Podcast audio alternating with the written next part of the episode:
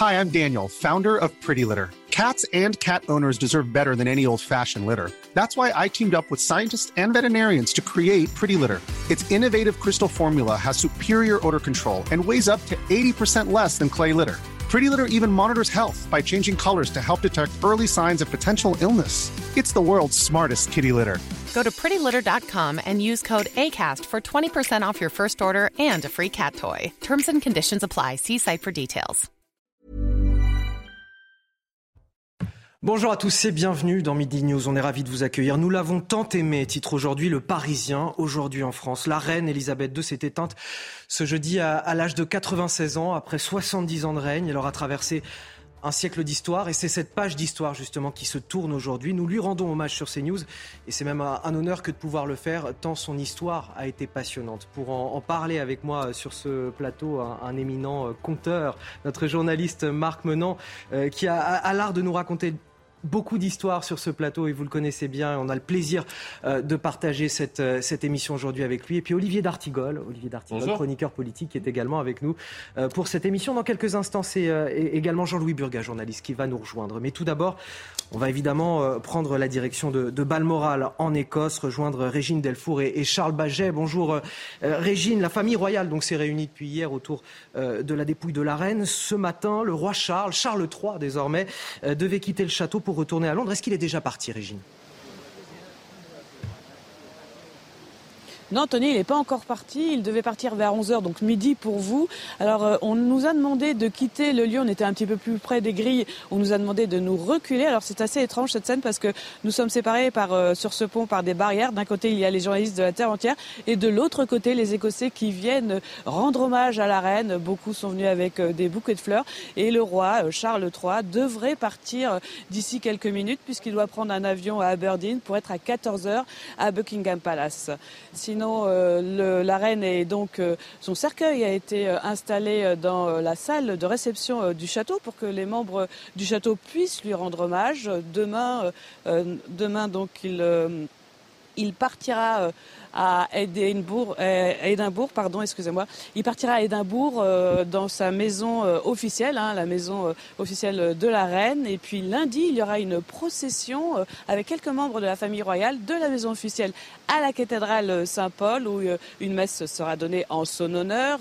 Il y aura évidemment des registres de condoléances pour que tous les Écossais puissent laisser un mot et lui rendre hommage. Et puis c'est mardi, mardi que le corps de la reine partira à Londres. Il partira théoriquement en avion. Il devait partir en train euh, avec le train royal, mais c'est en avion qu'il partira, euh, qu'il rejoindra d'abord euh, Buckingham Palace. Et mercredi, il y aura une procession de Buckingham Palace à Westminster, puisque son corps sera déposé dans le hall Westminster Hall pendant 4 à 5 jours et pendant de 23 heures à euh, sur 24 heures, euh, des milliers de personnes vont pouvoir euh, lui rendre un dernier hommage avant évidemment la cérémonie, les obsèques de la reine qui devrait se dérouler dans une dizaine de jours. Et on parle du 19 septembre. Merci Régine. Comme vous le dites, ce sont désormais 10 jours de deuil qui attendent les Britanniques. 67 millions de Britanniques qui pourront lui rendre hommage dans les jours qui viennent jusqu'à ses obsèques. Et vous parliez de cette fameuse date du 19 septembre. Merci à vous Régine. Merci également à Charles Baget qui est avec vous derrière la, caméra. Marc Menant, pourquoi cette incroyable popularité? Aujourd'hui, on a les yeux, les caméras du monde entier qui sont rivés sur Balmoral et puis sur Londres, évidemment, pour observer euh, la réaction des Britanniques. Crois qu'il y a deux phénomènes. Il y en a un, il nous faut faire une sorte d'extrapolation. Nous replacer dans la tête de nos ancêtres, quand nous-mêmes nous avions un roi. Mais un roi, c'est pas une entité incarnant l'humain, c'est une entité qui représente le divin sur terre, qui est donc l'intercession entre les gueux que nous sommes, les nobles, et puis le Tout-Puissant. Et ça, c'est important, parce que ça assure une continuité, une sérénité. Il incarne la volonté divine. Alors ça peut paraître désuet de se dire mais qu'est-ce qu'il nous raconte? Nous voilà retombés dans un monde archaïque de dévotion. Non, il y a cela qui reste en latence dans les inconscients. Ça c'est le premier point et c'est déterminant car un roi n'est pas un individu comme un autre. Et la reine d'Angleterre l'a démontré dès son intronisation, si je puis dire, avant même d'être sur le trône. Là encore, c'est le rendez-vous avec l'histoire. Si les circonstances n'avaient pas fait en sorte qu'elle puisse s'imposer, que son image devienne une référence de courage, sans doute qu'elle n'aurait jamais été la reine Élisabeth. Mais il nous faut nous replacer en 1940. Déjà, n'oublions pas, tout le monde l'a rappelé sur toutes les ondes et nous l'avons fait ici, c'est vrai qu'a priori, elle n'a pas de probabilité de régner. Ah, elle n'était pas destinée à ça au départ. C'est une princesse de second rang finalement. Oui, enfin bon, elle est quand même la fille du deuxième héritier. Quand on connaît le... d'Édouard VIII. Voilà. Et, c'est-à-dire que Édouard VIII, c'est un coquin, c'est un frivole, c'est un garçon qui a mauvaise réputation. Dans la famille, il n'est pas le premier comme ça. Il y avait Édouard VII qui également avait ses, ses points de repère. on verra que les frasques familiales jalonnent un petit peu toute la vie de cette famille. Euh, oui, oui. Et alors quand on voit la reine Elisabeth, il y a, il y a une, véritable, une véritable césure. Mais donc, bon, elle est élevée comme une enfant de la bourgeoisie. Et ce qui est extraordinaire, c'est que son grand-père, Charles V, a tout de suite, je dirais, une sorte de fascination pour la petite dès qu'il l'aperçoit à sa naissance dans le berceau. Il passera son temps à demander à ce qu'elle soit à ses côtés. Ce n'est pas un divertissement, c'est une, une, une, une projection je dirais déjà d'un être qu'il veut exceptionnel. c'est le teasing de l'histoire de, la reine Elisabeth. Peut-être avant de, poursuivre euh, sur le, toute la vie, cette vie fantastique. Non, mais c'est pas c'est pas la vie que je voulais. Je voulais simplement, en deux mots, dire.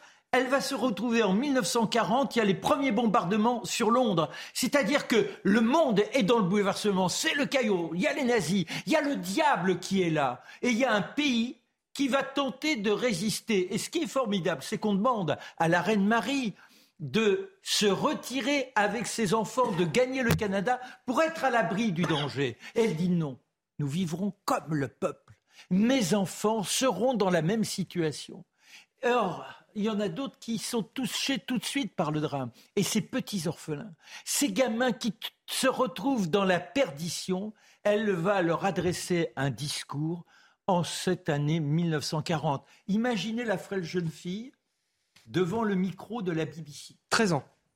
On a écrit son texte. Mais c'est là où on s'aperçoit qu'elle a une grandeur en elle. Une adolescente normale, elle balbutierait, elle aurait du mal à se mettre dans une empathie et de l'afficher en tant que telle. Et là, je reprends le terme d'incarner. Elle incarne le discours. Elle est touchante. Elle dit à ses enfants, je suis avec vous.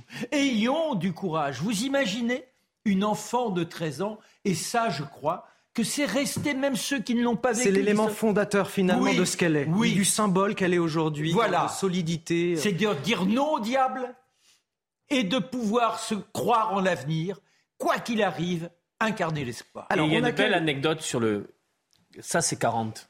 Hmm. Mais en 45, le 8 mai 45, sur la victoire, il y a la liesse du peuple londonien, bien évidemment, comme les peuples européens libérés. Et c'est la seule fois où elle va, quitter, obtenir le, droit quitter le palais, de quitter le palais pour s'introduire dans la foule. entourée, où elle va passer, elle, aura, elle dira cela est ma nuit la plus inoubliable. Elle est donc en communion avec ce peuple pour la première et la seule fois physiquement, elle est incognito, puis elle rentre dans le palais, mais elle aura beaucoup parlé par la suite de cette nuit de, liesse et de joie populaire. Un, mot pour euh, saluer Jean-Louis Burga qui nous a rejoint sur ce plateau, journaliste. Merci d'être avec nous, euh, Jean-Louis. On, va revenir en 2022 euh, un instant, puisqu'on est au lendemain de l'annonce de la mort d'Elisabeth II. Évidemment, c'est tout un pays qui se réveille groggy ce matin. Les dernières images avec Augustin Donadieu. Le deuil s'abat sur le Royaume-Uni. Le drapeau est en berne, comme le moral des Anglais nombreux à venir se recueillir devant Buckingham Palace depuis l'aube. Tous peinent à réaliser le départ de leur souveraine. Je pense qu'il faut se souvenir d'elle comme d'une dirigeante extraordinaire dans une époque de changement profond. Je suis très triste et émue. Elle a toujours été dans ma vie. Je n'ai connu rien d'autre. Donc c'est un gros choc. Les choses vont changer. Nous allons avoir une monnaie différente. Ça va juste être incroyable. Les choses vont changer. Réveil difficile également au nord de l'Écosse. Devant le château de Balmoral, la dernière demeure de la reine, les fleurs se comptent par dizaines. Alors, je voudrais revenir avec vous, Olivier d'Artigol, sur euh, cette question que je posais tout à l'heure. Comment on explique cette popularité? Et, j'ai même envie de dire par-delà les frontières de la Grande-Bretagne. Parce que je ne sais pas si ça a été le cas autour de vous, mais moi, hier, j'ai eu plusieurs fois cette même phrase qui revenait quand j'avais euh, des amis, de la famille au téléphone. C'était de me dire ça me fait quelque chose quand même. Et même les Français, ça leur fait quelque euh, chose. Et je pense que c'est le cas dans la plupart des pays du monde aujourd'hui quand on parle d'elle. Nous, sommes dans des temps bouleversés, chaotiques. De quoi sera fait l'avenir? Et pour ma génération, née en 70, mes grands-parents, mes parents, mes enfants et mes petits-enfants la connaissaient. Si on prend l'ensemble de, ces générations. Il y a donc, on a parlé d'une longévité. Vous vous rendez compte, le premier président français qu'elle croise, c'est Vincent Auriol. Auriol qui avait un accent du sud-ouest assez euh, prononcé, qui, lui, qui lui dit, qui lui dit en à ce moment-là, elle n'est pas encore reine. Non, elle n'est pas, elle, elle est en 53, mais première visite en 48. Et Vincent Auriol lui dit, vous parlez français avec moins d'accent que moi, puisque ça avait surpris, elle avait un, joli français. Et le dernier, c'est donc euh, Emmanuel Macron. Euh, c'est vertigineux ce rapport au temps. Et donc, elle a incarné dans, ces, dans, dans ce temps long quelque chose de constant, et aussi, j'ai envie de dire, le fait de tenir son rang. La vie politique, la vie publique, euh, la vie médiatique parfois, euh, donne trop souvent l'image de personnes qui ne tiennent plus leur rang. Euh, y a, il peut y avoir un, climat où les choses se délitent. Et on imagine bien combien cette femme, dont ça n'était pas le destin en effet, a pu tenir son rang. Oui, mais Sans jamais, c'est juste peut-être les premiers ministres qu'elle a croisés pouvait peut-être, dans le huis clos, la confidentialité totale de ses entretiens avec ses premiers ministres, savoir un peu plus d'elle, de ses colères, de ses passions, et encore. Fallait-il un climat de confiance Mais nous n'avons jamais su ce qu'était, euh, si ce n'est sa passion des chevaux et des chiens, mais, le fait de tenir son rang à ce point a quelque chose d'assez extraordinaire. Oui, non, mais le mystère, d'abord, alimente, je dirais, la ferveur. Mais dans cette notion de mystère, n'oublions jamais quel est l'intermédiaire entre le Seigneur et le monde. Non mais j'étais dans une vision plus. Euh, oui non mais oui mais oui mais non mais, mais et après et après l'héroïsme, la symbole du courage. J'ai parlé de ce discours. Mais après, elle est infirmière. Ce sont des images qui marquent. Et n'oubliez pas tous les drames personnels qu'elle traverse. Et cette femme-là, semble inflexible. Jamais, jamais elle ne se courbe. Il n'y a qu'à la fin de sa vie. Et encore là, elle arrive à cambrer suffisamment pour apparaître il y a deux, à deux jours de sa mort, toute pimpante. Vous voyez, ça montre bien l'incroyable force intérieure de cette femme pour parvenir à effectuer tout surmonter, c'est-à-dire servir le peuple jusqu'au dernier instant. Jean-Louis Burga, un petit mot, une petite anecdote de, Stéphane Bern qui nous est rapportée dans la presse ce matin et que j'ai trouvé assez drôle et c'est pour ça que je vous la partage. Un tiers des Britanniques auraient déjà rêvé que la reine sonnait en pleine nuit à leur, porte alors qu'ils étaient en pyjama. C'est dire à quel point. Non mais c'est dire à quel point euh, la reine, en plus d'être appréciée, faisait presque partie de la famille, était presque la grand-mère des Britanniques, si, ce n'est la grand-mère du monde, j'ai envie de dire. Oui, non, pour compléter le, portrait qui de, Marc, euh, moi ce que je voulais dire aussi, c'est que vraiment, sa vie n'a pas été un long fleuve, un long fleuve tranquille. C'est pour ça qu'on l'admire aussi. Elle a été euh, successivement cerné par des décès, par des morts, par des, des moments difficiles.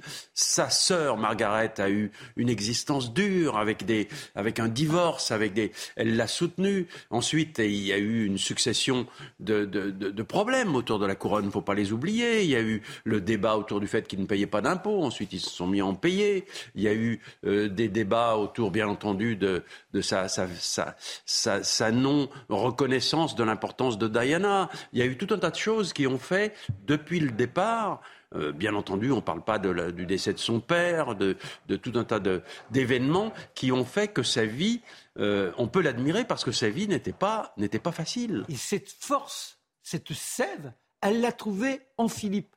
Il faut savoir que elle n'a pas eu d'éducation normale. Elle était avec euh, Marion, sa gouvernante, quelques précepteurs, mais les mathématiques, pratiquement, elle les a ignorées. Sa formation, c'était l'histoire, connaître donc ses origines en quelque sorte. Comment la royauté avait évolué au fil du temps. Et la depuis, depuis, depuis, et depuis euh, Guillaume le Conquérant, parce que n'oublions pas que c'est un Normand au départ.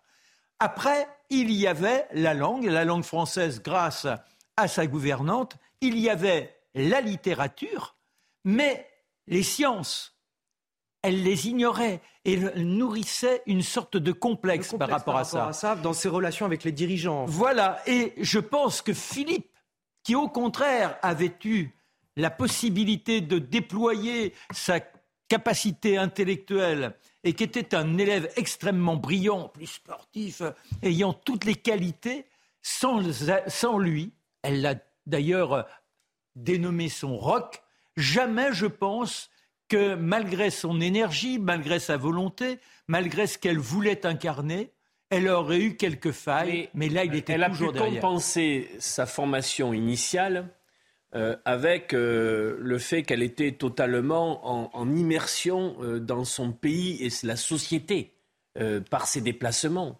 par ses visites dans les différents lieux où elle était reçue.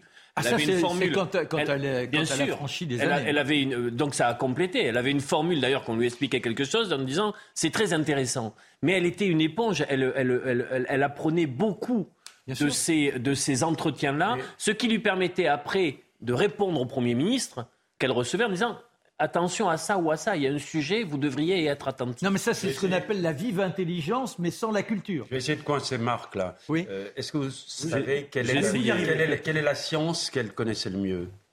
Bah, Pour moi, c'est l'histoire, mais peut-être... Je crois, pour l'avoir, pour l'avoir euh, hmm? regardé de loin, mais, mais, mais à plusieurs reprises, elle avait, et c'est une vraie science, et il avait une connaissance de l'élevage des chevaux ah bah oui. C'était une terrienne.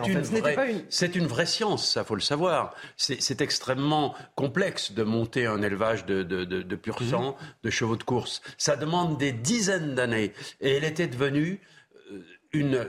Je l'ai par personne interposée, j'ai entendu ses commentaires dans différents élevages de Normandie, où elle était capable de coller des grands éleveurs français sur des généalogies, sur les qualités des chevaux. Vous avez raison, Jean-Louis, mais dès son enfance, le cheval est son ami. C'est-à-dire que oui, je, vous propose un instant d'aller à, Londres pour euh, voilà assister à cette émotion euh, devant euh, Buckingham Palace. On va rejoindre Sarah Menaille. Bonjour Sarah. Racontez-nous un petit peu quel est le programme de la journée? On sait que le roi Charles III doit arriver d'ici le début d'après-midi.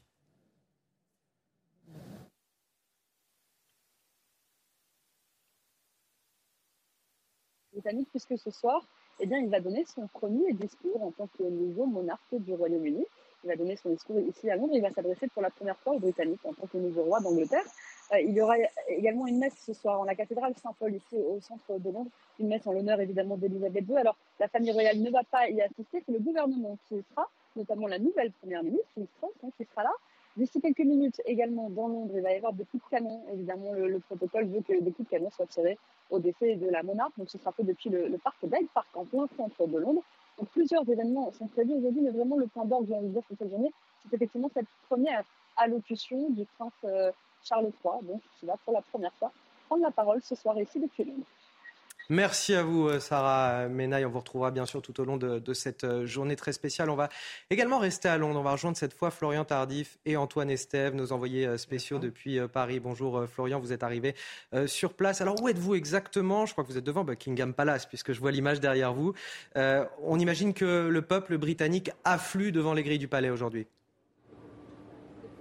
Oui, tout à fait, euh, Anthony. Je suis précisément au niveau euh, des portes euh, du Canada, proche de Buckingham Palace. Et comme vous pouvez le voir très clairement derrière moi, il y a des milliers de Britanniques qui affluent, mais également des étrangers aux abords du palais de la reine pour pouvoir se recueillir, déposer pour certains des fleurs ou tout simplement lire cette pancarte qui a été affichée hier soir par deux valets habillés de noir, annonçant officiellement le décès décès de la reine. Trois mots reviennent régulièrement lorsque l'on s'entretient avec les Britanniques ici concernant la reine et l'image que les Britanniques avaient d'elle, la solennité, l'intégrité, mais également la stabilité. C'était une figure donc de stabilité pour l'ensemble des Britanniques qui les a aidés à traverser les nombreuses crises. Elles furent nombreuses ces crises durant le règne d'Élisabeth II. Il faut dire qu'ici, 80% de la population, imaginez bien cela,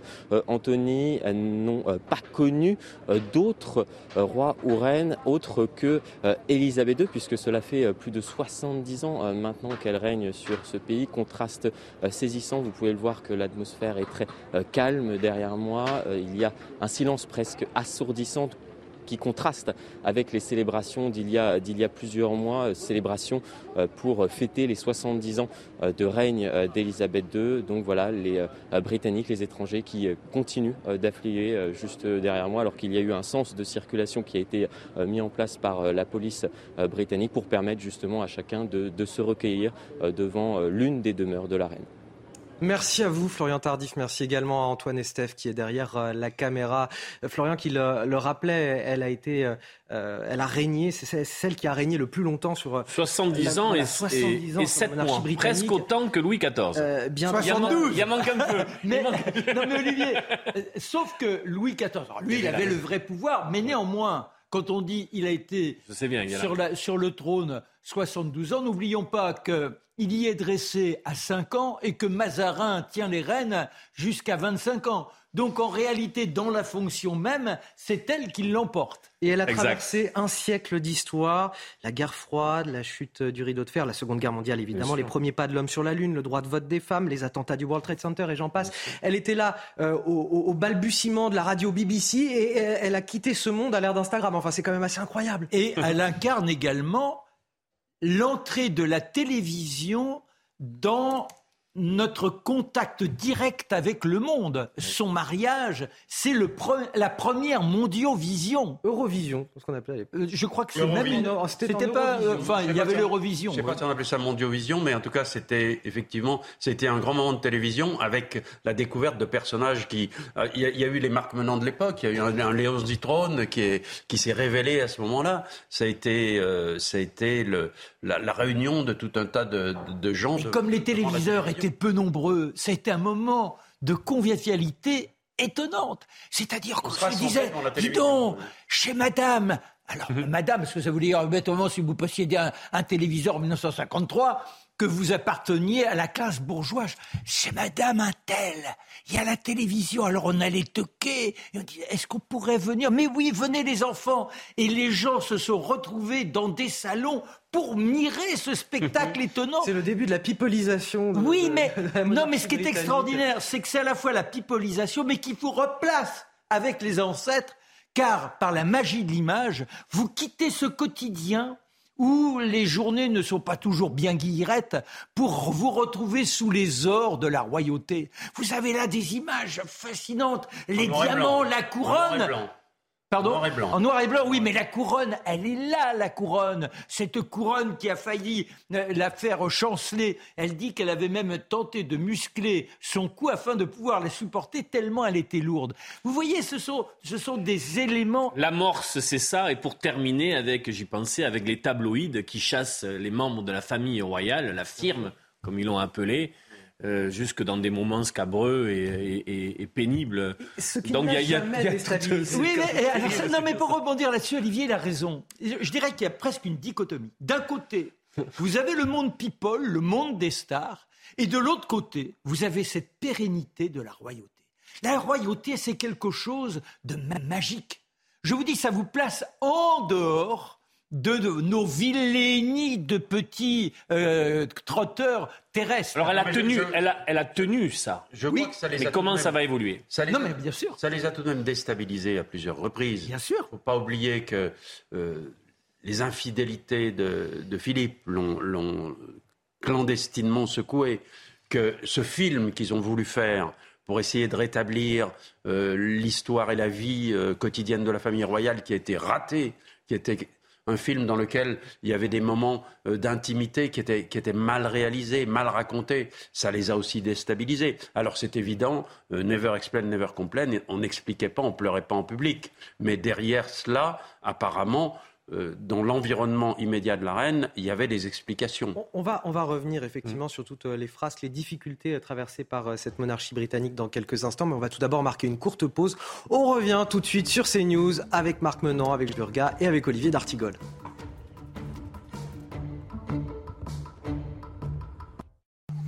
Sa disparition suscite une vague d'émotions immense dans le monde entier. Elisabeth II était bien plus que la reine d'Angleterre. Elle était la grand-mère des Britanniques, je dirais presque aussi la grand-mère du monde. Rassurante, solide, inamovible, éternelle, dans un monde anxiogène, en perpétuel changement. Elle était un point de repère. Elle ne pouvait pas être immortelle, bien sûr, mais on aurait bien aimé qu'elle le soit.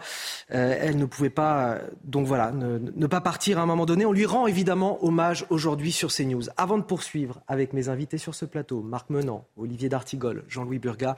Tout de suite, le rappel de l'actualité. C'est avec vous, Audrey Berthaud.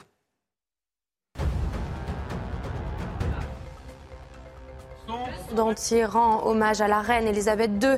Euh, minute de silence à l'ONU, drapeau en berne au, capital, au Capitole ou encore Tour Eiffel éteinte tous les dirigeants sont unanimes. Elisabeth II était une amie de la France et une reine de cœur pour Emmanuel Macron, une femme d'État d'une dignité et d'une constance incomparable pour Joe Biden. Dans le reste de l'actualité, passer l'hiver au chaud si possible et surtout trouver des solutions. Les ministres de l'énergie européens se réunissent aujourd'hui pour un sommet européen. Ils vont tenter de se mettre d'accord sur une série de mesures d'urgence pour enrayer l'envolée des prix du gaz et de l'électricité provoquée par l'offensive russe en Ukraine. Enfin, un mois et demi après l'agression de trois policiers dans le quartier de la Guillotière, Gérald Darmanin se rend à Lyon. Le ministre de l'Intérieur doit rencontrer cet après-midi le maire de la ville, Grégory Doucet, et faire le point sur l'action de la police dans cette ville. Au cœur du contentieux, la question des effectifs de la police nationale. Et on se rend sans plus tarder devant euh, Buckingham Palace, retrouver Florian Tardif et Antoine Estève. Florian, euh, évidemment, la reine d'Angleterre fait la une de tous les journaux en France, mais bien sûr euh, en Grande-Bretagne aujourd'hui.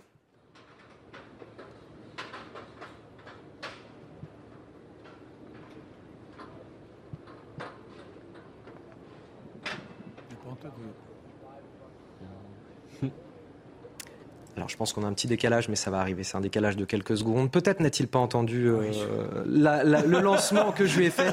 On a, on a un gros décalage simplement avec, euh, avec Buckingham Palace. quelques secondes, Alors on me dit, on me dit dans l'oreillette que je peux revenir vers Florian Tardif. Alors je sais pas si vous nous avez entendu, Florian, mais voilà ma question. Effectivement, aujourd'hui, elle fait la une, Elisabeth II de, de la presse mondiale et tout particulièrement en Grande-Bretagne, évidemment.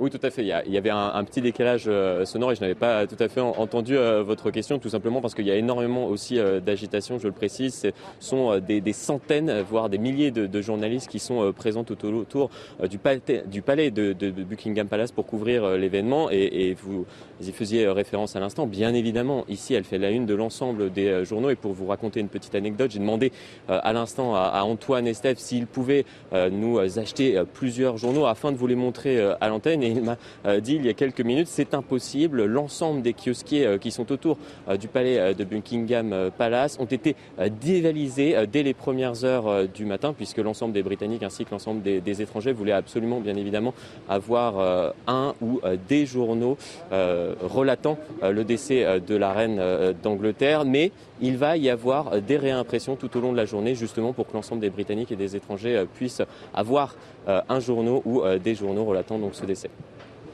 on attend euh, d'une j'allais dire d'une minute à l'autre, peut-être dans les heures qui viennent plutôt l'arrivée euh, de celui qui est désormais le roi, Charles III. Oui, tout à fait. Charles III qui euh, vient de quitter euh, Balmoral et qui doit se rendre ici à Londres, dans la capitale, afin euh, de s'entretenir avec la nouvelle première ministre Liz.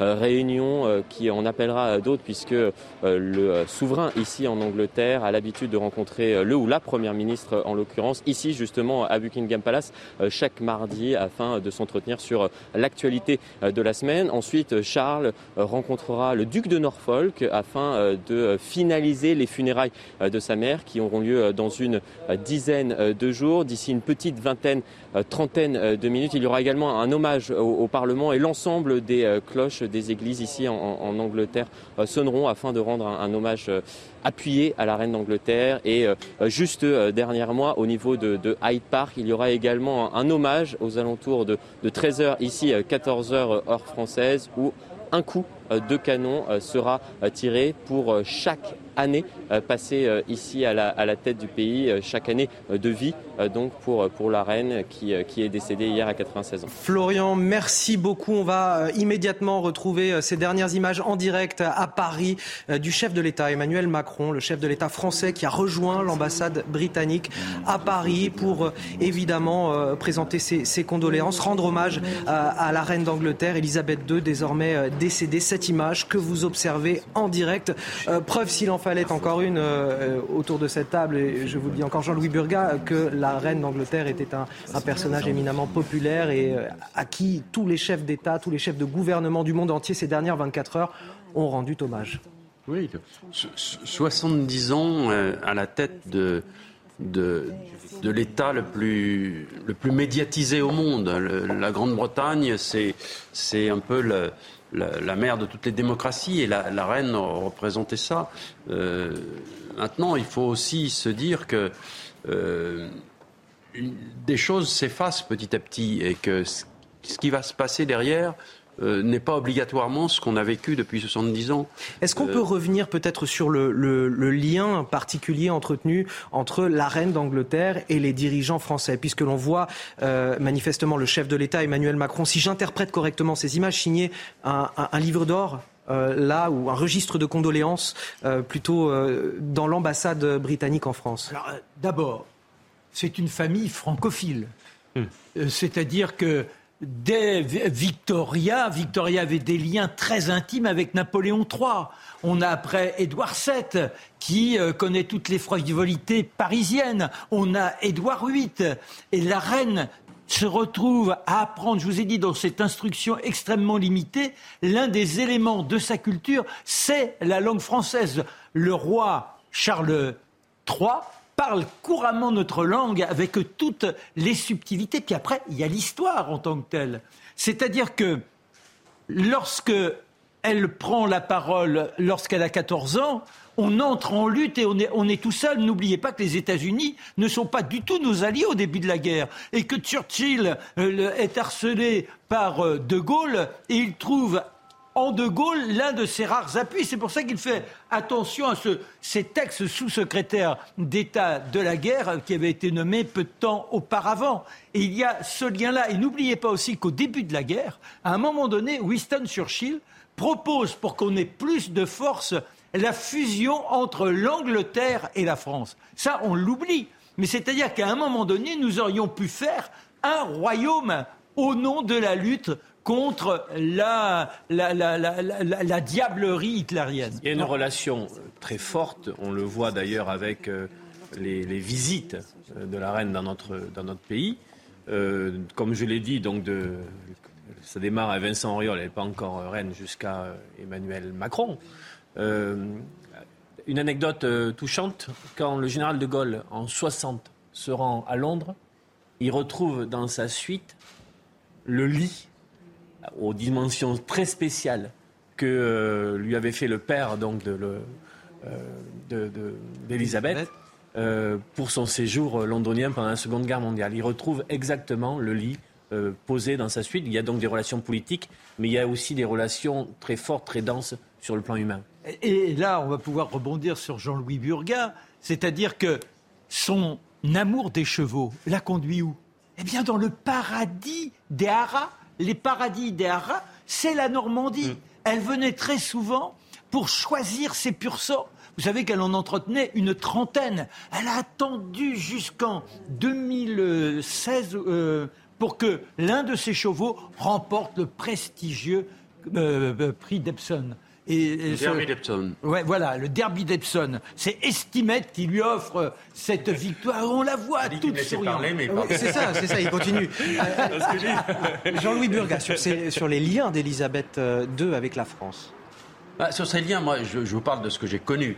Euh, ce que j'ai connu, c'est d'une part quand j'étais effectivement correspondant de TF1 à Londres, où j'ai été invité quelquefois à des cérémonies, dont une fois à Buckingham Palace, où j'ai eu l'honneur, après une, pas mal de conseils et d'explications, d'approcher la reine.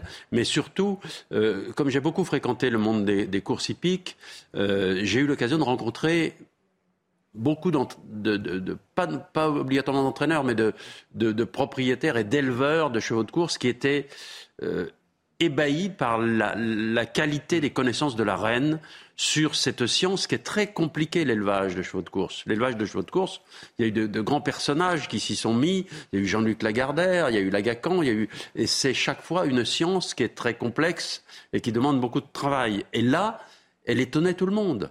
Elle étonnait tout le monde. Elle connaissait les chevaux, elle les reconnaissait, elle connaissait les, les, pères, les mères, les, les grands-mères, toutes les alliances, toutes les, toutes les robes. elle, avait une qualité euh, de, de technique dans l'élevage des chevaux. C'est une terrienne, absolument formidable. Et, moi, ce que j'aime, moi qui aime beaucoup les animaux, euh, c'était une personne qui adorait les animaux domestiques en particulier, entre les chiens et les chevaux.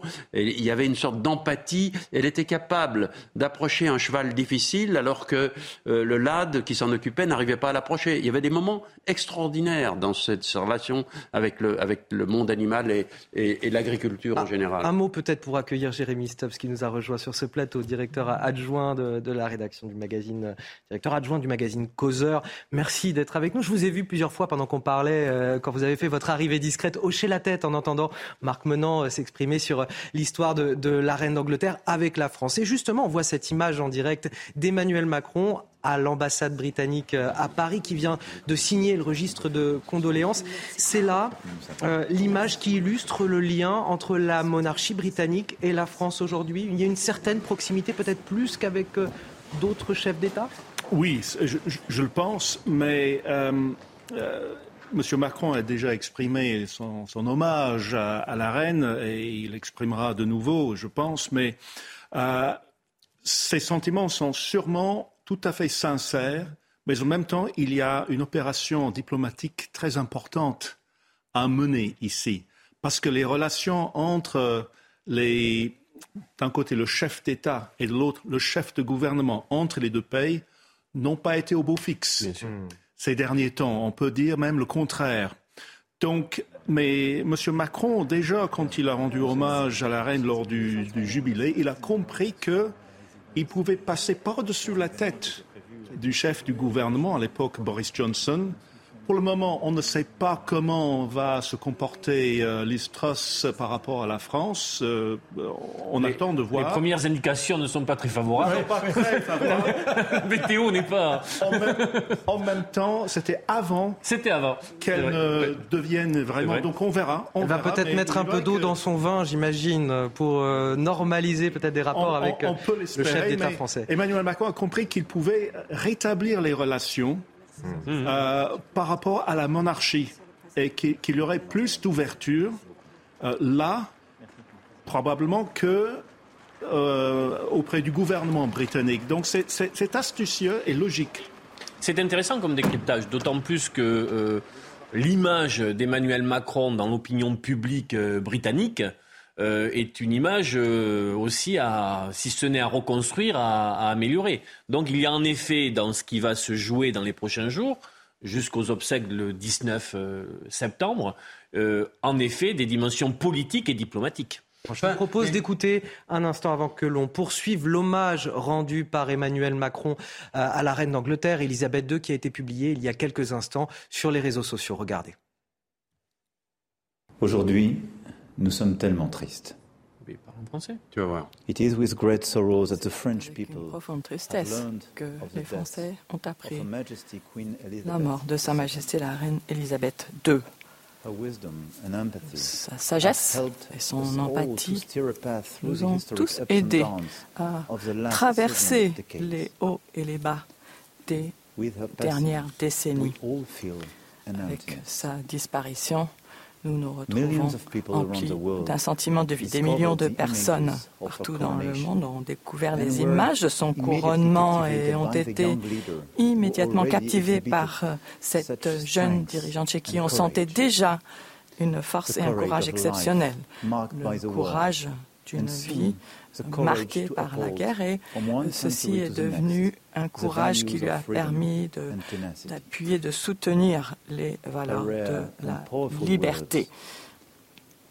Ses prises de parole, rares, et sa dignité sans faille ont fait d'elle un symbole constant du Royaume-Uni. Nous sommes très reconnaissants de l'affection qu'elle portait à la France. Elisabeth II avait appris notre langue et la maîtrisait bien, adorait, aimait beaucoup notre culture et a touché nos cœurs. À partir du moment où elle a été couronnée, elle a su et euh, elle a connu et a discuté avec chacun de nos présidents. Nous avons eu euh, le privilège de l'accueillir à notre tour à plusieurs reprises. J'ai pu, grâce à cela, faire la connaissance d'un chef d'État exceptionnel, mesurer son dévouement absolu vis-à-vis de son peuple et euh, apprécier une alliée. La France et le Royaume-Uni ont partagé non seulement une entente cordiale, mais une, un partenariat loyal, sincère et chaleureux. Vous, euh, vous avez perdu une reine, nous avons perdu la reine. Pour nous tous, elle nous accompagne pour toujours. Nous garderons son souvenir et continuerons euh, de soutenir et de perpétuer les valeurs qu'elle défendait la démocratie et la liberté. C'est un moment de profonde tristesse et en cette occasion, nous vous transmettons nos profondes condoléances. Euh, euh, Votre Altesse, le roi d'Angleterre euh, et tous les Anglais et toutes les personnes à qui elle manquera cruellement. Et sans plus tarder, on va tout de suite rejoindre ce direct l'ambassadrice de Grande-Bretagne qui s'exprime sur le perron de l'ambassade. Qui peut oublier son rôle de star lors des JO de Londres en 2012 ou son thé avec Paddington lors de son jubilé de platine j'ai eu le privilège de la rencontrer à plusieurs reprises. Je peux confirmer, qu'elle était tout ce que l'on disait d'elle. Pétillante, brillante et chaleureuse, avec cette capacité particulière à mettre tout le monde à l'aise. Au nom du peuple britannique, je remercie le président Macron pour son hommage émouvant, son empathie et son respect. Comme il l'a dit, la reine était un géant du XXe siècle. C'est un moment profondément triste pour le Royaume-Uni et pour beaucoup en France. Et c'est de son amour pour la France que je veux évoquer maintenant. Elle entretenait avec la France une relation étroite fondée sur une histoire commune, et c'est le pays qu'elle a le plus visité en Europe, avec notamment cinq visites d'État. Au cours de sa vie, elle a rencontré dix présidents français, depuis sa rencontre avec le président Auriol en 1948 avec son nouveau mari, le duc le duc d'Édimbourg, jusqu'au président Macron et plus récemment encore l'année dernière au G7. Elle a personnifié l'histoire de la relation franco-britannique. Elle était le calme dans notre tempête. Elle aimait aussi cette maison, cette résidence où elle a séjourné plusieurs fois au fil des ans. Les trois arbres qu'elle elle a planté dans notre jardin ce dresse mémorial vivant de tout ce qu'elle a fait pour renforcer les relations franco-britanniques. Il y a 18 ans, lors de la célébration du centenaire de l'entente cordiale, la reine a parlé en connaissance de cause de la relation franco-britannique et je voulais vous laisser sur ces mots à elle, en anglais. Elle a dit We will never agree on everything. Life would be dull indeed, not least for the rest of the world, if we did not allow ourselves a little space to live up to our national caricatures. British pragmatism and French élan. French conceptualism and British humour. British rain la pluie britannique et le soleil français.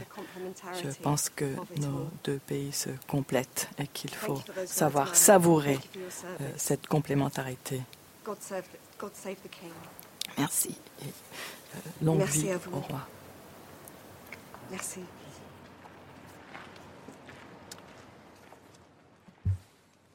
Et nous venons d'écouter en direct Mena Rawlings, euh, ambassadrice du Royaume-Uni euh, en France.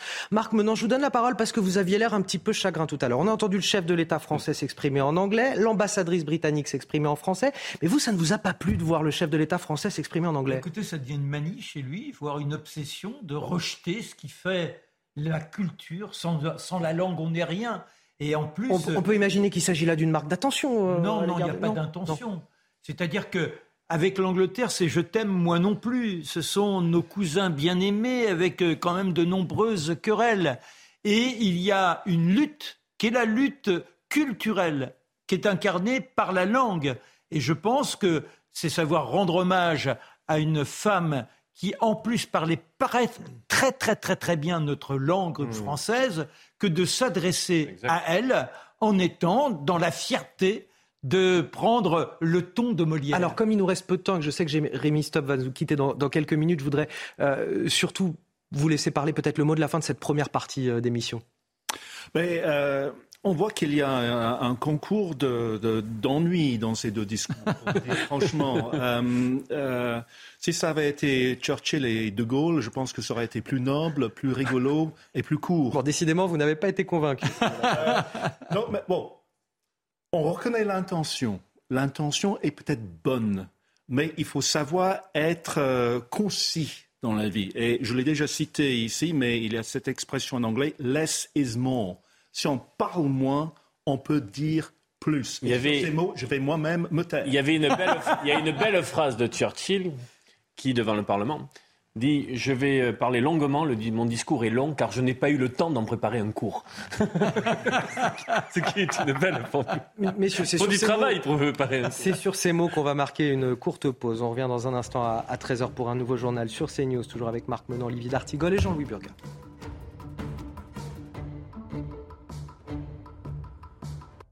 Elle était ce roc, ce chef d'État inamovible qui rassure dans un monde en, perpétuel changement.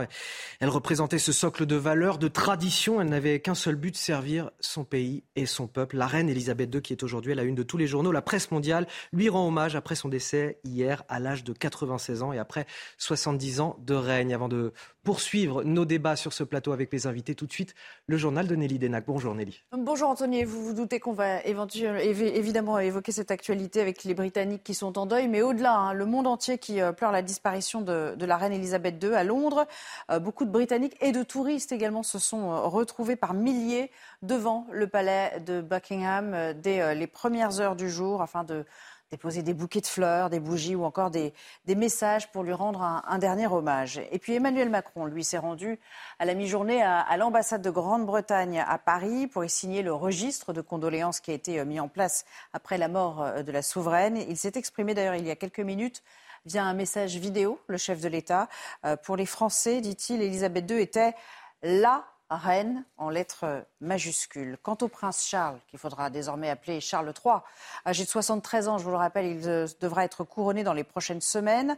Il s'agit d'ailleurs du souverain le plus âgé à accéder au trône. Cela faisait 69 ans qu'il était dans l'antichambre euh, de la monarchie. L'héritier a d'ailleurs qualifié la mort de sa mère comme un moment de très grande tristesse. Son portrait, le portrait du futur roi aussi qu'il est amené euh, à devenir avec Yann Effelet.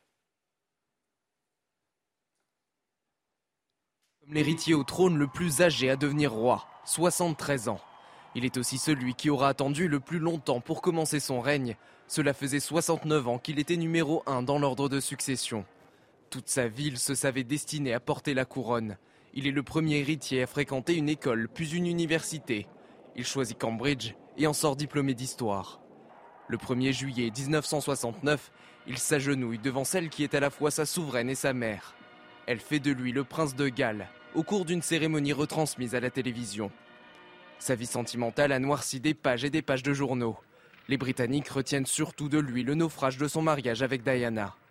Ils se disent oui en 1981. De leur union naissent William, puis Harry.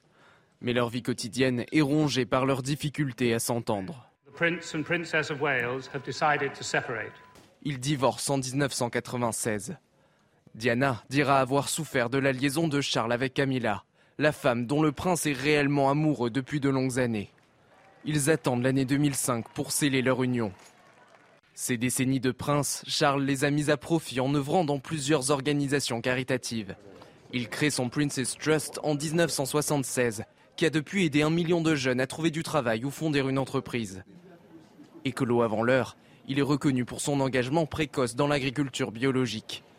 Il préside le WWF et participe à plusieurs conférences internationales sur le climat.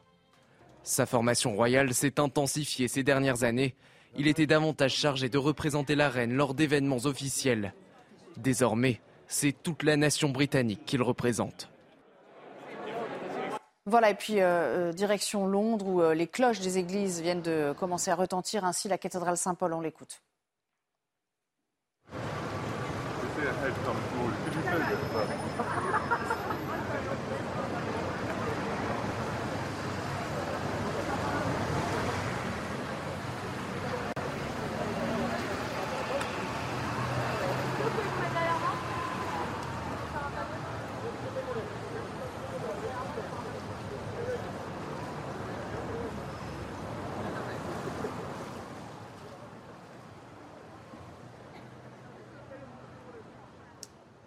Voilà, on les entendra un petit peu plus tard. Il doit s'exprimer ce soir à 19h d'ailleurs, hein, euh, le roi Charles. Quant au cercueil d'Elisabeth II, il devrait être rapatrié euh, d'Écosse jusqu'à euh, Buckingham à Londres aujourd'hui ou demain. Voilà pour l'essentiel. Vous continuez évidemment de parler de tout cela, Anthony, avec vos invités. Merci Nelly Dena qui on vous retrouve à 15h30 pour 90 minutes info. Je suis toujours sur ce plateau avec Marc Menant, Olivier D'Artigol et Jean-Louis Burga pour euh, évoquer cette, cette actualité triste mais en même temps passionnante parce que c'est vraiment l'histoire, une page de l'histoire du monde qui se tourne aujourd'hui avec euh, ce deuil qui s'entame en Grande-Bretagne. Et on l'entendait il y a quelques instants, on voyait les images de euh, ce clocher de la cathédrale Saint-James qui doit résonner, cathédrale Saint-Paul, pardonnez-moi, les cloches qui doivent résonner pendant une heure à Londres euh, en hommage à, la reine Elisabeth II. 96 coups de canon aussi doivent être euh, tirés, 96 pour voilà pour chaque année de la vie de la reine Elisabeth doivent être tirés depuis euh, Hyde Park. De toutes les royautés, on vit au son des clochers. À la moindre manifestation qui concerne la vie des princes et des rois, obligatoirement ding dong, et puis les canons. Les canons, selon le nombre de coups qui sont tirés, on sait si par exemple lors d'une naissance, c'est un petit garçon, une petite fille qui apparaît. Il y a là, je dirais, une sorte de loi de logique avant que nous soyons dans notre monde de technologie. Il fallait avoir ces résonances célestes par les clochers et puis le côté militaire pour euh, apprécier l'évolution de la vie royale. Alors, c'est 96 coups de canon qui devraient être euh, tirés euh, dans la journée. C'est aujourd'hui euh, le premier jour d'un deuil qui doit durer une dizaine de jours, justement, jusqu'aux obsèques de la reine, qui se tiendront probablement le 19 septembre, selon les premières informations. Voilà, on n'en a pas encore. Et ça sera certainement l'un des plus grands événements de ce siècle. Je pense que ce sont même des funérailles. d'État, oui, mais au-delà de tout, il va y avoir. il commence ce siècle. Oui, non, mais, non, mais c'est pas ça. Mais même à l'aune de l'histoire, je pense que jamais on aura eu des funérailles aussi célébrées de façon planétaire. Il y aura là une sorte d'émotion en contagion qui va concerner l'ensemble de la planète. Et de par notre modernité, là encore, je dirais que le jour des funérailles, la Terre va être comme figée. Et un point de bascule pas de basculement, mais un point d'interrogation sur le proche avenir. Pourquoi?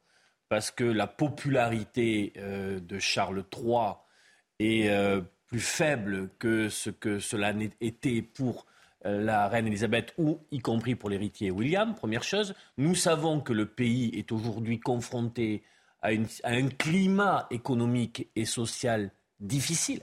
C'est-à-dire que on voit bien que la société britannique est sous tension au regard de, données économiques qui, euh, l'inflation étant l'une d'entre elles, mais pas uniquement. Comment il va acquérir cette stature, C'est le plus mouvement social aujourd'hui qui se déploie euh, euh, en, Grande-Bretagne depuis les années Thatcher.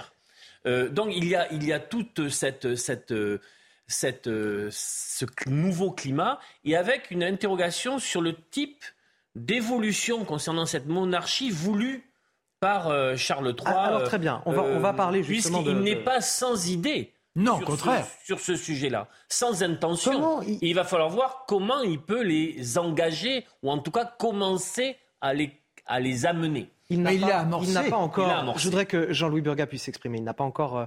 Euh, effectivement, ni la stature, ni l'histoire euh, de, la reine. Et forcément, il va devoir jouer dans un premier temps au moins sur un autre registre que celui de, de, la solidité incarnée par la reine à travers le temps. Parce que c'est que le temps qui lui a aussi permis d'avoir euh, cette carrure et cette solidité. Celui de la modernité et de transformation, peut-être? Et voilà, c'était ma question, Jean-Louis Burga. Sur quel registre va pouvoir jouer Charles III À première vue, je trouve que, si on peut s'exprimer ainsi, Charles va avoir des difficultés à enfiler les habits de sa mère. De grosses difficultés. Charles, d'abord, euh, c'est un personnage qui n'a pas euh, toujours respecté les lois de la monarchie. C'est-à-dire qu'il a donné des opinions, il a parlé, ah il a raconté qui il était. Écrit. Il l'a il même écrit. Mais ça, veut dire qu'il va arrêter ça une fois qu'il aura euh, pris sa fonction très officiellement vraisemblablement, même certainement. Il n'empêche que le personnage existe maintenant, avec des choses plutôt positives, hein, une sorte d'envie de, la, de, la nature, de l'écologie, mais qui ne sont pas obligatoirement euh, ce qui rassemble toujours tous les Anglais faut le savoir. La reine rassemble parce qu'elle n'a jamais donné des opinions précises sur les sujets qui, nous entourent. La reine a, donné une sorte d'image euh, qui convenait à tout le monde. Le, Charles, ça n'a pas du tout été la même chose. Ensuite, Charles, et si je peux dire entre guillemets, affublé d'une épouse qui est loin de faire l'unanimité chez les Anglais. Diana a tout de même été un personnage quasiment emblématique dans, la monarchie, dans cette monarchie jeune, Diana euh, représentait une nouveauté, quelque chose, une façon de vivre différente. Et, Charles, c'est un peu un retour en arrière. Moi, je ne crois pas que ce soit un retour. Et ce sera au contraire l'établissement, l'établissement définitif d'une royauté apaisée qui vit selon ses rites ancestraux. Ce qui est intéressant tout à l'heure, je rappelais pourquoi cette image. Il ne faut pas oublier ça. Non, mais c'est sans la guerre, sans la guerre. Vous souhaitez, mais je le vois pas du tout. Non, non, moi je souhaite rien. Là, j'essaie d'analyser. Monarchie ancestrale, peut-être, mais ça n'est plus du tout la voie qui, qui, qui, Mais non, mais une monarchie, c'est une monarchie. On peut faire ce que l'on veut. Elle n'existe qu'à travers le poids des traditions. Sinon, elle, elle est éradiquée. Restons dans la logique. L'histoire, l'histoire, l'histoire avait mis en place la reine dès l'âge de 14 ans. Et là, ce qui est intéressant, c'est que dans ce côté un peu bravache, un peu décalé qui lui a fait valu de nombreuses railleries quand il y a 30 ans, il se lançait dans l'écologie, Aujourd'hui, il apparaît comme un prince d'une grande modernité, comme quelqu'un qui avait réussi à présager qu'il nous fallait avoir de nouvelles attitudes de vie. Et je pense que dans ce qu'Olivier décrivait tout à l'heure, cette situation extrêmement tendue, cette situation dans laquelle on vit des bouleversements où tout à chacun se sent menacé, où on a besoin d'une sorte de point référent. Ce point référent, bah, c'est la fameuse euh, crise climatique. C'est comment aménager une nature qui corresponde mieux à l'homme et que l'homme y retrouve une sérénité. Et là, on a l'impression que l'histoire, l'histoire le, le, convoque au bon moment. Les monarchies du monde entier ont évolué pour pouvoir survivre. La, monarchie anglaise, elle a survécu parce qu'elle s'est amendée, parce qu'ils payent des impôts, par exemple, parce qu'ils ont accepté un certain nombre d'évolutions. La monarchie thaïlandaise est en train de changer. La monarchie des pays du nord de l'Europe est en train d'évoluer. On reviendra, Jean-Louis Burga, sur, sur euh, l'aspect de modernité, en tout cas, de cette monarchie, si elle a réussi à, l'acquérir avec le temps et si, effectivement, euh, le roi Charles III va changer les choses de ce point de vue-là et imprimera sa marque aussi euh, à travers le biais de la, de la modernité. On y reviendra à 13h30. Pour l'instant, je voudrais qu'on vienne sur un autre sujet euh, qui nous concerne cette fois en France. 32 blessés, dont un grièvement. Lourd bilan après euh, les violents affrontements en amont du match Nice-Cologne hier soir, conclu euh, sur le score de 1 partout. Le coup d'envoi du match d'Europa League a été repoussé d'une heure pour cause. Plusieurs centaines de supporters cagoulés aux couleurs du club de Cologne ont envahi la tribune présidentielle pour aller en découdre avec les supporters niçois, les supporters qui en sont venus aux mains, parfois armés de chaises ou de barres de fer, vous le voyez sur ces images euh, arrachées dans le stade. Un supporter venu de la, la, tribune du FC Cologne a même été hospitalisé en urgence absolue après une chute de plus de 5 mètres entre deux niveaux des tribunes. Son pronostic vital n'est plus engagé selon euh, le dernier point de la préfecture. Je vous propose de regarder plusieurs réactions. Tout d'abord celle de Lucien Favre, l'entraîneur de, de l'OGC Nice, qui est encore sous le choc en conférence de presse euh, après le match. Regardez, c'est décevant et rageant de voir ça. Ça ne devrait pas exister. Je ne connais pas assez ce qu'il se passe pour en parler clairement, mais ce n'est pas possible de voir de telles choses. Nos supporters n'ont rien à se reprocher. Autre réaction également, celle de la ministre des Sports, Amélie Oudéa Castera, cette fois sur Twitter. Nous allons faire le point avec euh, le ministère de l'Intérieur sur les faits, les responsabilités derrière les graves incidents de ce soir à Nice et cette violence inacceptable que nos forces de l'ordre mobilisées autour du préfet et du maire mettent tout en œuvre pour finir de juguler force des sanctions individuelles, efficacité des pénalités, audit des stades, formation des stadiers, responsable des supporters, instances sportives, État, etc. Je vous passe euh, la suite de ces propos. Mais ce n'est pas une nouvelle fois rageant de voir ce qui se passe dans un stade en France. La transition est trouvée au Royaume-Uni, puisqu'il y a à peu près 15 ans, hmm. les Britanniques ont mis des moyens pour s'attaquer à l'hooliganisme qui était un poison qui était développé dans les stades euh, avec des, des, des, choses très, très graves, très préoccupantes.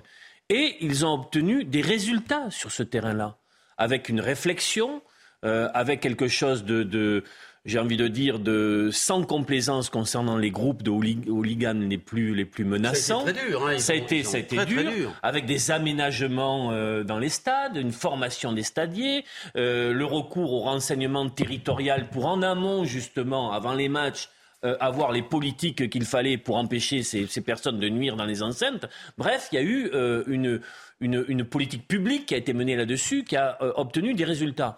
J'espère qu'on va y arriver.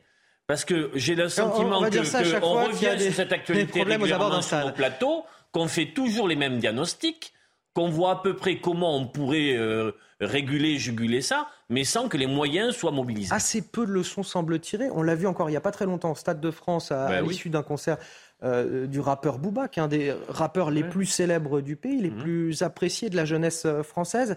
Est-ce Intrusion. Que Oui, mais ça montre bien. Alors là, je vais faire un diagnostic un peu, un peu bébête, mais on est dans une période où les gens se sentent très très mal.